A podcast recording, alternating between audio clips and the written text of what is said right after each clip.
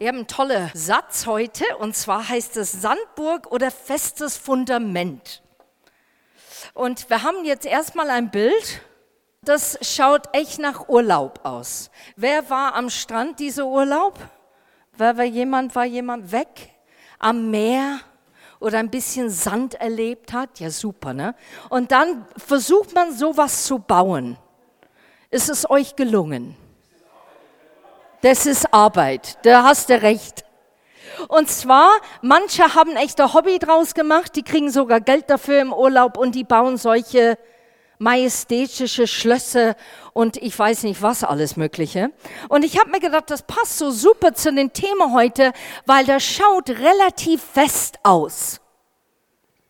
Aber es erinnert uns natürlich, wer die Bibel kennt, an diese Bibelstelle, wo es steht in Matthäus 7, 24 bis 27, wer nun auf das hört, was ich gesagt habe und danach handle, der ist klug.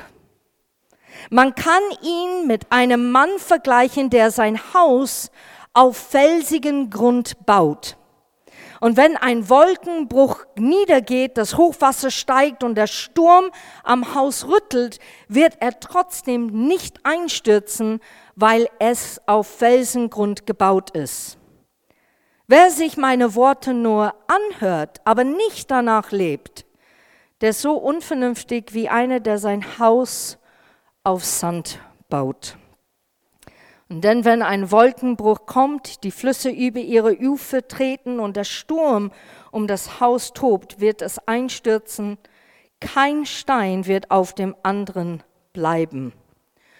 Und ich habe mir gedacht, das ist nicht nur ein Urlaubsfeeling, ein Sandburg zu bauen, sondern ich habe reflektiert, welche Sandburge bauen wir in unsere Leben? Und vielleicht denken wir, die sind nicht aus Sand. Wir denken und sind komplett überzeugt, es ist richtig ein fester Fundament. Wir sind überzeugt, dass sogar Gottes Wille fest da rein steht und dass er sogar Ja dazu gesagt hat. Welche Burgen bröckeln schon und wir versuchen sie noch zu retten? Und wir sagen, ah, das ist eine Anfechtung, das ist eine Attacke. Wir müssen einfach durchbrechen. Und ich versuche, die Mauer da festzuhalten, damit es nicht richtig runterkracht. Was meint Jesus hier mit dem Begriff Felsengrund?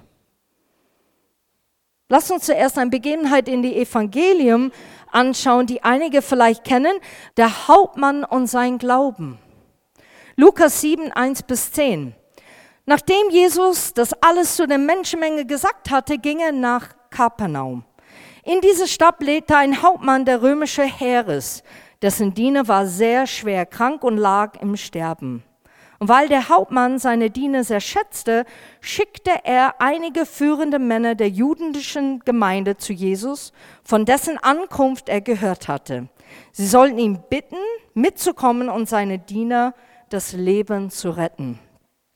So kamen sie zu Jesus und baten ihn inständig, hilf diesem Mann, er hat es verdient. Denn er liebt unser Volk und hat sogar den Bau der Synagoge bezahlt. Und Jesus ging mit ihnen, aber noch ehe sie das Haus erreicht hatten, schickte ihm der Hauptmann einige Freunde entgegen und ließ ihm sagen, Herr, mach dir nicht die Mühe, in mein Haus zu kommen, denn ich bin es nicht wert, dich zu empfangen. Deshalb bin ich auch nicht persönlich zu dir gegangen. Sag nur ein einziges Wort, dann wird mein Diener gesund. Auch ich stehe unter höherem Befehl und habe andererseits Soldaten, die mir gehorchen. Und wenn ich zu einem sage, geh, dann geht er. Und befehle ich einem anderen, komm, dann kommt er. Und wenn ich zu meiner Diener sage, tu dies, dann führte er meinen Auftrag auf. Und als Jesus das hörte, wunderte er sich sehr über ihn.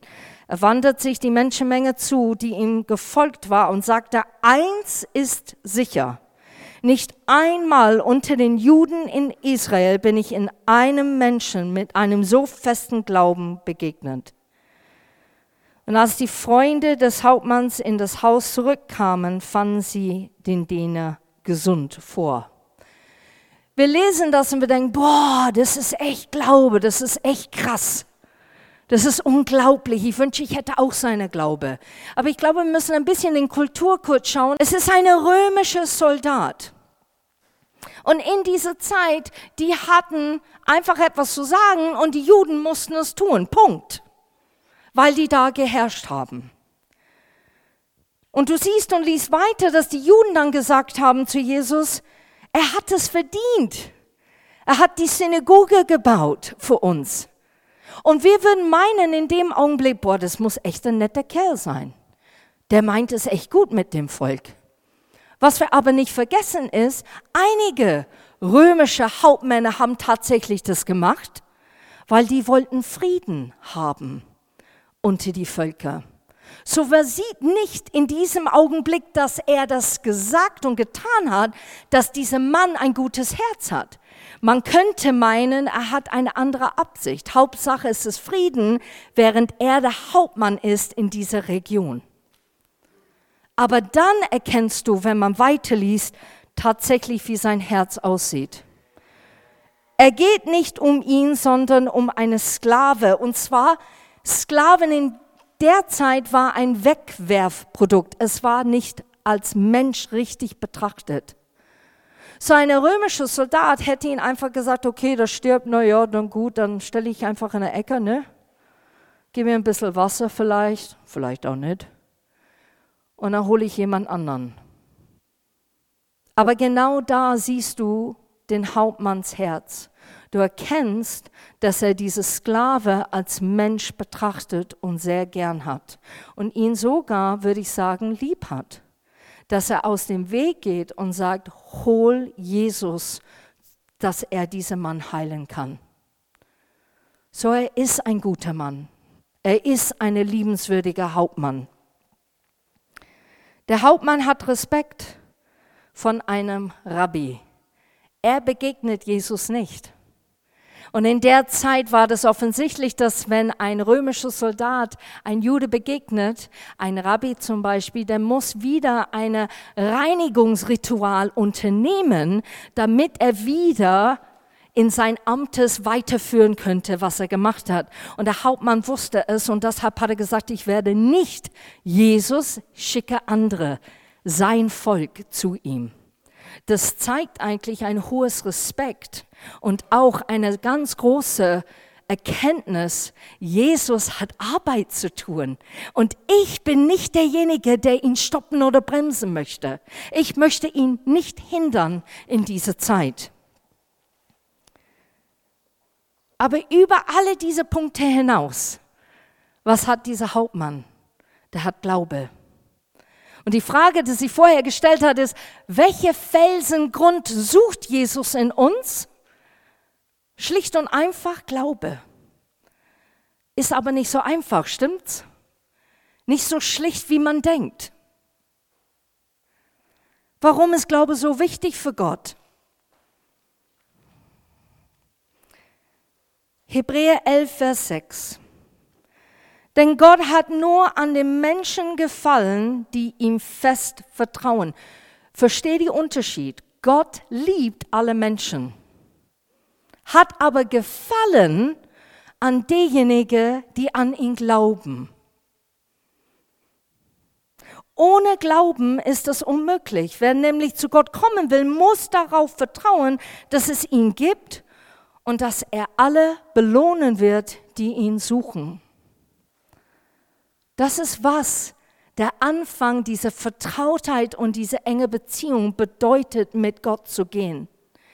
Nicht nur, oh, ich glaube, sondern dass man wirklich sieht, was bedeutet das für Gott und was es bedeutet für mein Leben und wie komme ich dahin, wie lange ich dahin, dass ich Glaube wirklich erlebe, dass tatsächlich Bergen versetzen wird. Dass tatsächlich ich sehe Gottes Sicht statt meine Sicht dass ich spüre die Umstände, die mich so auffühlen und niederreißen möchte. Dennoch bleibe ich an dem Felsengrund feststehen, weil ich Glaube habe, weil ich plötzlich sehe und erkenne, was Jesus und Gott wirklich damit meint. Wir haben jetzt hier ein anderes Bild und das ist genau das. Wenn wir unsere Sandburgen, und da kannst du selber zu Hause gehen, kleine Hausaufgabe für euch, und einfach wirklich ein bisschen Inventur machen. Was sind so Sandburge in mein Leben? Halte ich zu fest an meine Familie? Kann ich nie Nein sagen, weil ich denke, das ist wirklich der Liebe Gottes?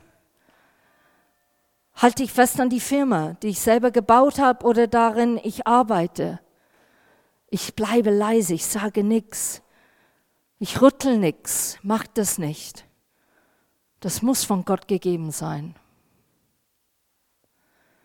Wenn du eine Diagnose bekommst oder einen Bericht, findest du damit einfach ab und sagst, ja, Herr, ich nehme das so ein bisschen wie Hiob, dein Wille soll geschehen, Amen. Wie gehe ich damit um? Ist das eine Sandburg in dein Leben? Nur du kannst das selber antworten. Und ich glaube, das musst du selber einfach mit Gott machen, dass du allein diese Zeit mit ihm verbringst und sagst, Gott, was sind so Sandburgen in mein Leben? Oder was war so ein Felsegrund und jetzt kommt so eine Schicht Sand darauf und ich möchte eigentlich dieses Sand wegpusten. Wie kriege ich das weg? Zeig mir das. Wie geht das? Und Gott ist so liebevoll und so gnädig. Er sehnt sich danach, uns einen Felsengrund zu zeigen und zu auf uns zu stellen, damit wir untergestellt wird auf dieses feste Fundament. Und natürlich geht es meistens über unser geistliche Baugerüst.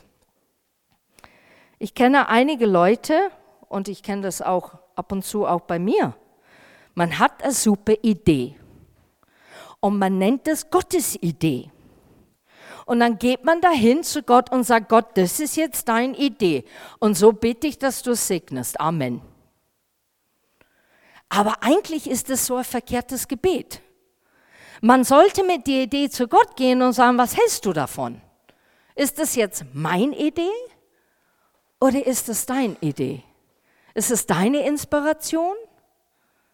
Möchtest du etwas daraus machen, dann möchte ich, dass deine Wille wirklich darin ist. Ich möchte, dass du bei mir bleibst, während diese Idee floriert, wirklich zu einem Plan und zu einem festen Fundament. Und manchmal sind wir so begeistert, wir rennen los und wir vergessen, dass Gott vielleicht gesagt hat, warte.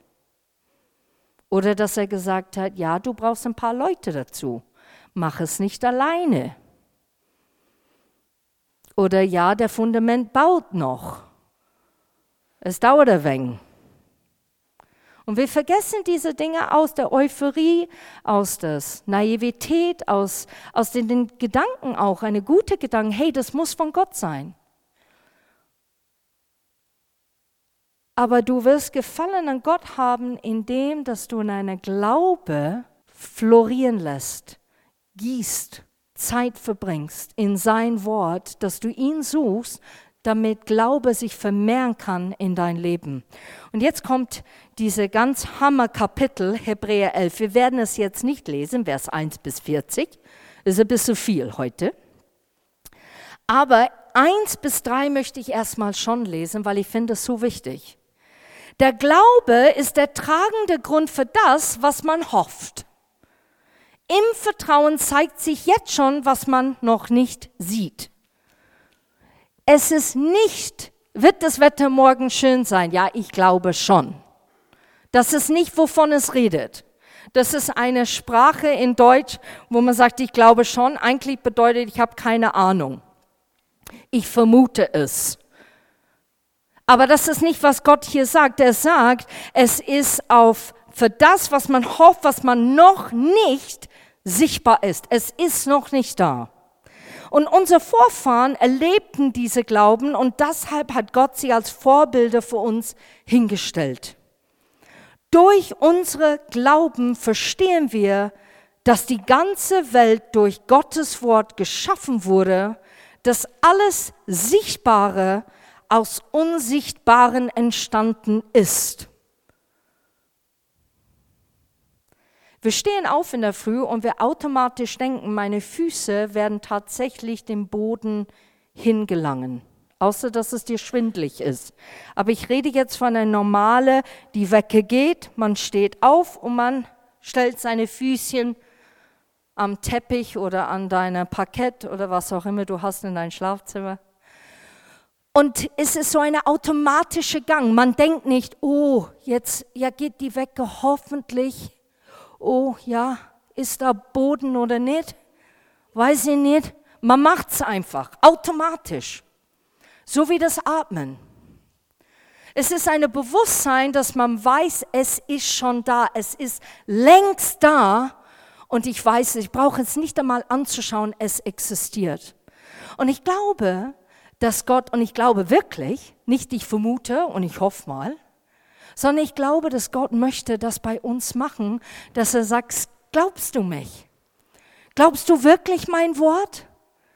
Das und das und das wurde gesagt, das und das und das ist sichtbar, das und das und das ist gerade geschehen. Aber was sag ich? Glaubst du daran?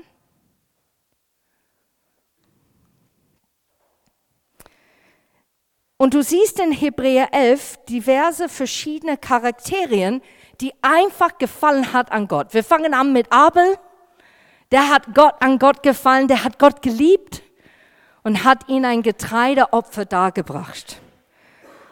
Dies liebe ich über alles. Henoch, der glaubte an Gott und Gott hat so gefallen an ihm, hat ihn einfach mitgenommen. Der ist nicht einmal gestorben.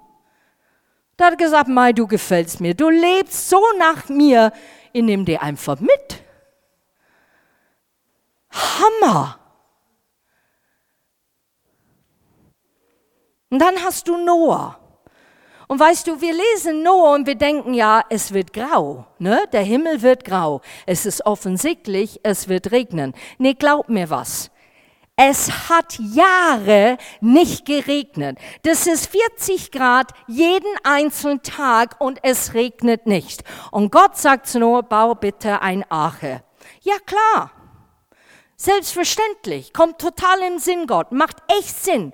Ich schaue den Himmel an, die Sonne scheint und da gibt's kein Regenwolken und ich soll jetzt ein Boot bauen und nicht nur ein kleines, sondern ein riesiger Teil. Das ist Glaube. Wir lesen meistens Dinge und denken, ja, dann kam der Flut und da, da, da, da. Und wir denken so oft, was wir schon sehen und denken, ja, ich wäre auch so wie Noah. Wirklich? Ich weiß nicht. Ich glaube, ich hätte ein bisschen mit Gott diskutiert. Abraham, was für ein Mensch. Der war bereit, seinen Sohn zu opfern, weil er von Gott gehört hat, schau den Sternen am Himmel an und ich werde dir so viele Nachfahren geben, so wie an die Sterne des Himmels. Du kannst dir nicht einmal zählen. Und wer hat jemals einen Sternenhimmel angeschaut? Und ich rede nicht von München. Ich rede richtig in eine Wüste. Chris und Lotte können davon berichten. Namibia, da schaust du ein ganz anderes Sternehimmel an, glaub mir's. Da kannst du keine Sterne zählen. Da kommst du auf fünf und dann gibst du gleich auf. Abraham war so überzeugt von seinem Gott und so eine Urvertrauen, dass er gesagt hat, weißt du was, ich gebe dir wirklich meinen Sohn, weil ich weiß, ich weiß es hundertprozentig, du wirst ihn von den Toten wieder auferwecken. Das ist Glaube. Und Vers 10 bewegt mich total, denn Abraham wartete auf die Stadt, die wirklich auf festen Fundamenten steht und deren Gründer und Erbauer Gott selbst ist. Ich glaube, wir brauchen es alle an unser Kühlschrank. Herr, ich warte auf die Stadt, auf das, was du hervorgerufen hast, der wirklich auf fester Fundament ist. Ich warte, weil du bist der Gründer und du bist der Erbauer und ich warte auf diese Fundament, dass es steht und es steht und es steht und es wird nicht brechen. So war Abraham. Sarah würde man nicht vielleicht in diese Gruppe reintun. Sie hat gelacht. Sie hat sogar Gott verspottet. Sie hat das nicht geglaubt. Aber weißt du was? Sarah hat sich dann geschämt hat Reue gezeigt und dann hat sie geglaubt. Und deshalb ist sie in dieser Liste von Leuten, die Glauben haben.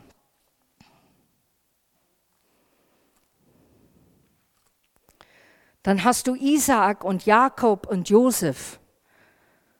Was ich so schön finde im Vers 23, hast du die Eltern von Mose. Weißt du, Gott nimmt alles ins Boot und beschreibt diverse Charakterien und Menschen und sagt hier in 23, die Eltern von Mose haben Glauben gezeigt. Warum? Die haben Mose im Fluss hingelegt in so einer Schilfkorb rein ins Wasser und wirklich gehofft, bitte lass das nicht ertrinken, aber natürlich bewusst sein, die Prinzessin ist ums Eck. Du kannst das alles nachlesen. Nicht frei erfunden, tatsächlich so. Dann hast du Mose. Er hat Gott vertraut. Rahab, die Prostituierte, würde ich auch nicht meinen, sie kommt in die Liste. Hm. Gott weiß, wie ihr Beruf war nicht so schick. Aber sie glaubte und hat geholfen. Und dann hast du Gideon und Barak und Sinsan und Jephthah. Jephthah musste ich nachschauen, weil ich habe mir boah, habe ich seit langem den Namen nicht gelesen. Ist ein Soldat von dem Buch Richter. David, Samuel und die Propheten. Und weißt du, was der Hammer ist bei dieser Liste? Und jetzt kommt's. Du würdest meinen, Gott hat eine Liste von Glaubensmänner und Frauen, die alle das Ähnliche getan haben. Nee, stimmt nicht. Henoch hat nur Gefallen an Gott und fupp ist er weg. Du siehst nie, was er für Taten gemacht hat. Du siehst nie, was er für Samen gelegt hat im Glauben, dass etwas da Grandioses passiert ist. Der hatte einfach eine Intimität mit Gott gehabt, das Glaube da entstand. Dann siehst du aber wiederum Noah, der große Glauben hat und Gott vertraut hat und etwas gebaut hat, obwohl er nicht gesehen hat, warum er das wirklich bräuchte. Du siehst kleine Taten vielleicht in unseren Augen und du siehst große Taten. Und weißt du was? Das beruhigt mich ungemein. Weil Gott meint das mit uns genauso. Ich messe nicht deine Glaube mit jemand anderen. Alles, was ich möchte, ist, dass du glaubst. Ich möchte, dass du mich vertraust. Und das ermutigt mich so sehr, weil ich lese diese Liste und ich denke, boah Gott, das ist so cool, ich könnte auch in dieser Liste sein. Und ich glaube, es soll dich heute wirklich ermutigen, du bist auch dabei. Glaubst du an Gott? Ja. Möchtest du mehr glauben? Ja. Fällt es dir manchmal schwer? Gewiss. Hast du manchmal Ängste und Zweifel? Bist du manchmal zerrissen? Meckerst du zu Gott? Manchmal bist du wütend auf ihn, weil du es nicht begreifst oder verstehst. Ja, ja, ja. Warum? Weil du ein Mensch bist. Aber letztendlich, wenn du immer zurückkehrst zum Gott und sagst, du bist mein Fundament, du bist dieser felsige Grund, auf dem ich wirklich stehe. Um Gott, manchmal versage ich und es tut mir so unendlich leid. Aber ich nehme diese Glaube der Senfkorn wieder in der Hand und ich pack das wieder an mit dir. Dann tu es. Sei ermutigt heute nicht, dass du versagst oder dass du zu wenig Glauben hast. Fang einfach an mit das, was du hast. Sei ermutigt heute. Hey, ich kann mit meiner Senfkorn tatsächlich mit Gott gehen und er ermutigt mich. Er hat Gefallen an mir. Ermess nicht meine Glaube mit jemand anderen, die ich vielleicht anschaue und sage, boah, also die haben Glauben, du, meine Zeiten. Die haben alle eine Gemeinsamkeit auf dieser Liste. Die haben ein aktives Glauben. Wie dieser aktive Glauben ausgesehen hat, war das in Formen des Anbetungs, auf Gott horchen, ihn folgen und nachgehen, etwas tun, was er sagt, tust du das für mich? Dann haben die das gemacht, sei es mit Abraham oder Mose. Es ist ein aktives Glauben und wir denken manchmal, ich weiß nicht, ob du so denkst, aber ich habe das vor einer Weile gedacht, viel früher, dachte ich, ja super, brauche nur an Jesus zu glauben, ist alles cool. Gläubige Mensch und Gott ist glücklich mit mir bis ich Jakobusbrief gelesen habe und dann habe ich gemerkt, oh, es zwickt.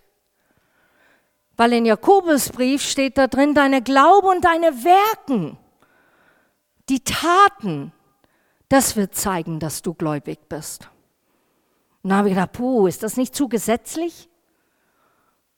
Muss ich jetzt alles tun? Muss ich alles offensichtlich meine Glauben zeigen? Nein, das ist nicht, was gemeint ist. Steht hier im Vers 33 in Hebräerbrief 11, weil sie Gott vertrauten, konnte er Großes durch sie tun. Sie bezwangen Königreiche. Stopp, ich, ich fange jetzt von neu an.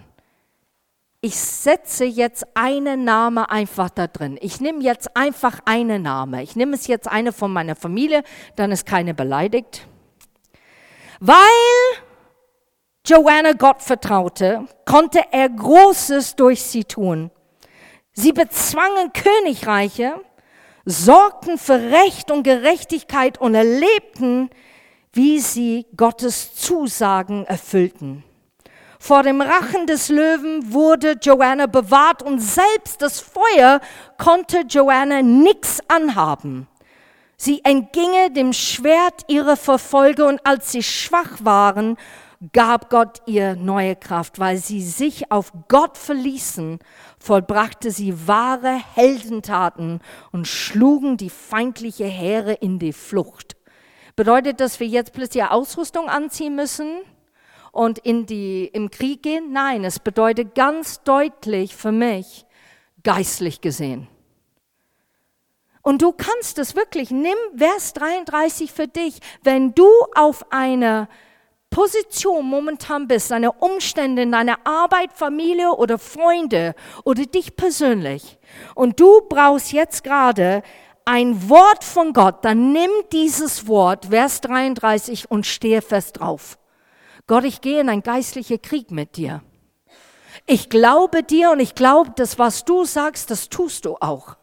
Und ich werde das jetzt beten hinein in meine Umstände. Woher kam diese starke Glaube von die Leute? Und jetzt sehen wir das erste Punkt. Sie kannten ihren Gott. Klingt alles so einfach.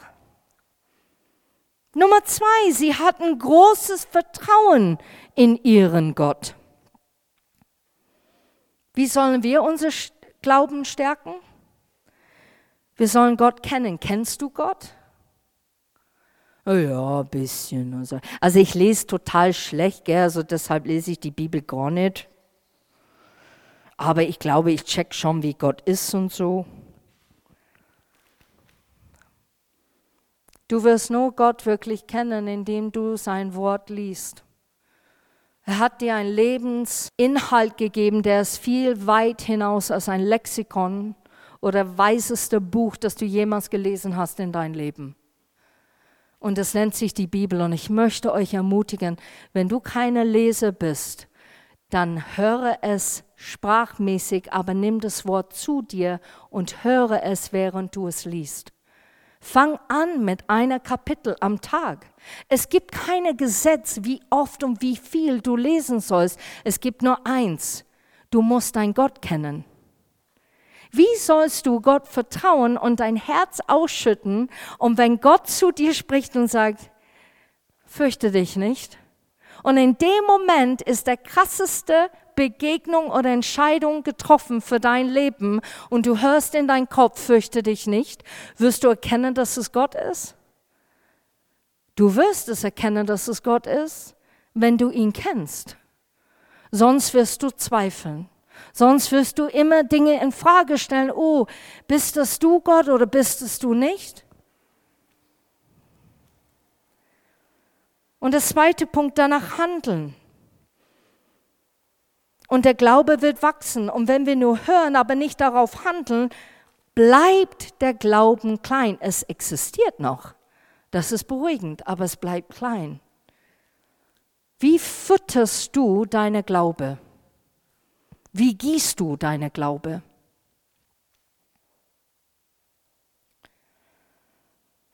Ich möchte zuletzt einfach etwas sagen, und zwar für mich ist es sehr wichtig, dass ihr nicht außer Acht nimmt, ihr, wir sind alle Menschen.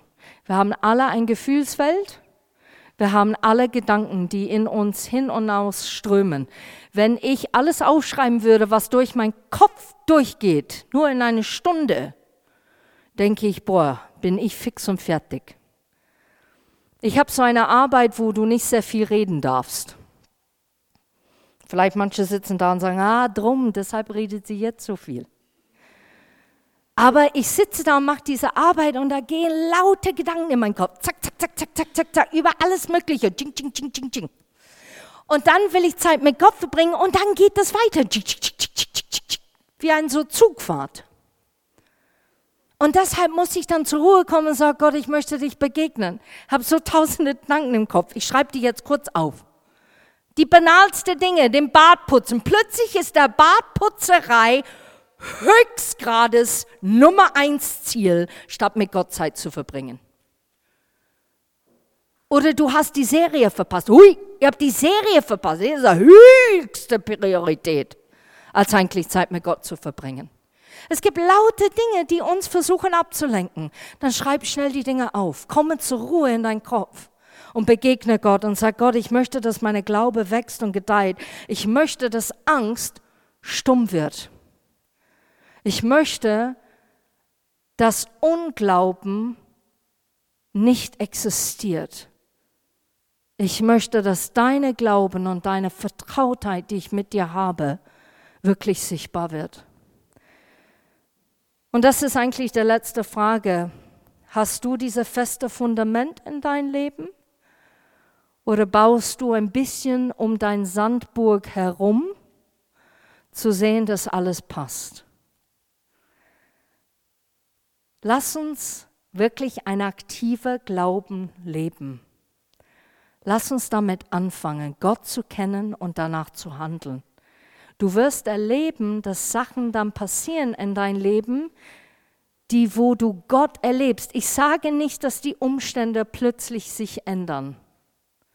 Es gibt Momente, die versuchen, dich wieder hineinzuwerfen, wie vor, ich weiß nicht wie vielen Jahren. Ich hatte das auch neulich habe etwas gehört und es hat mich also wirklich wie eine kleine Schleuder klang, so wie David ne, mit den Steinen.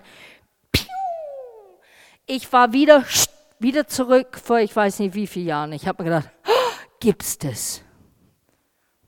Und dann musste ich zu Gott gehen und sagen, so Gott, das und das und das spüre ich jetzt gerade. Ich packe es nicht. Ich halte das nicht aus. Und dann habe ich gesagt, so, und Herr, ich gebe dir jetzt den Senfkorn wieder.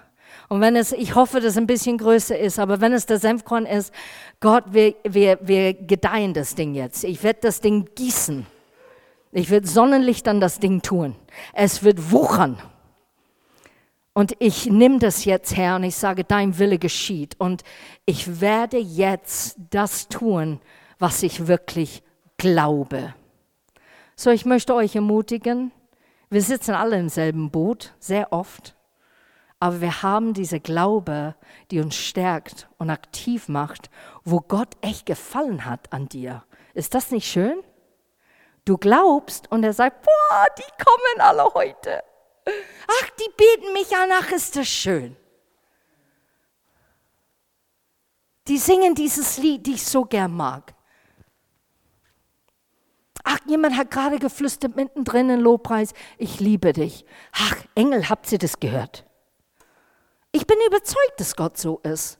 Er freut sich über jeder einzelne Begegnung, das wir mit ihm haben. Lass uns mutig vorangehen.